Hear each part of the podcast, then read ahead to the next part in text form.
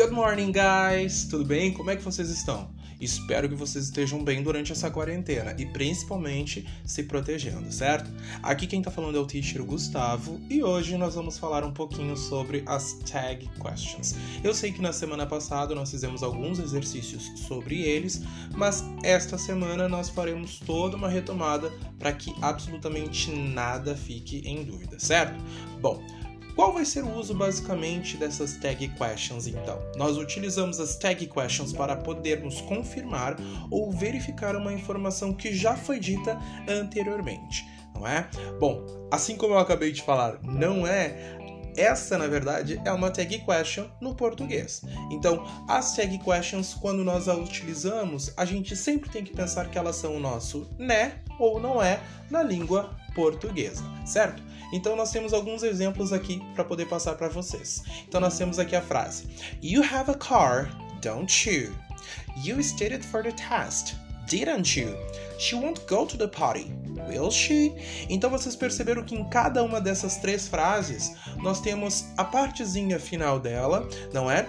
E esta parte final é realmente a nossa tag question. No caso da primeira frase, nós temos o don't you, da segunda frase, nós temos o didn't you, e da terceira frase, nós temos o will she, não é? Bom, agora sim, olha, uh, no português, nós utilizamos unicamente o nosso né ou nosso não é. Mas no inglês é um pouquinho diferente. Por quê? Porque a base formal dela, não é a base form que nós temos para uh, essa estrutura, é o que? Nós temos que primeiramente observar não é o tempo verbal que nós temos da primeira frase. Porque logo depois nós vamos utilizar o auxiliar desta primeira frase. No caso da primeira frase que nós utilizamos, you have a car. You have a car está no simple present, não é? Então nós só podemos utilizar dois tipos de auxiliares: do or does. Como nós temos ali o sujeito you, então eu sei que eu vou utilizar o do. Ah, mas na primeira frase eu não tinha utilizado, utilizado don't? Tinha. Mas logo, o depois, o que, eu tenho que observar mais dessa minha frase? Se a minha primeira frase é afirmativa, a minha tag question vai ser negativa, que foi exatamente o que aconteceu. You have a car. Então, o auxiliar tem que ser na negação. Don't, certo? Se eu tivesse You don't have a car.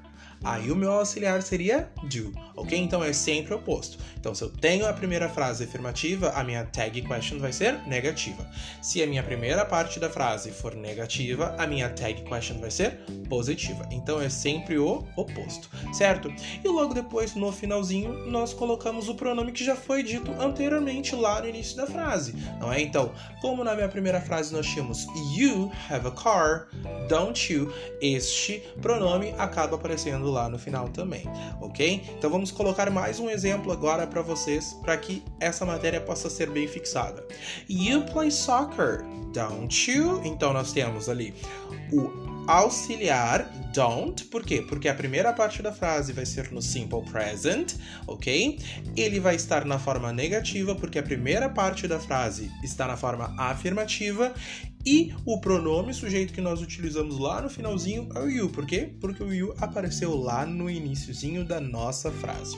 Certo, gente? Bom, era isso então. Se vocês tiverem alguma dúvida, por favor, please, coloquem as dúvidas de vocês lá no nosso Google Classroom, certo? E eu espero que vocês tenham uma ótima semana de estudos. Ok, pessoal? So, kisses, see you soon. Bye bye.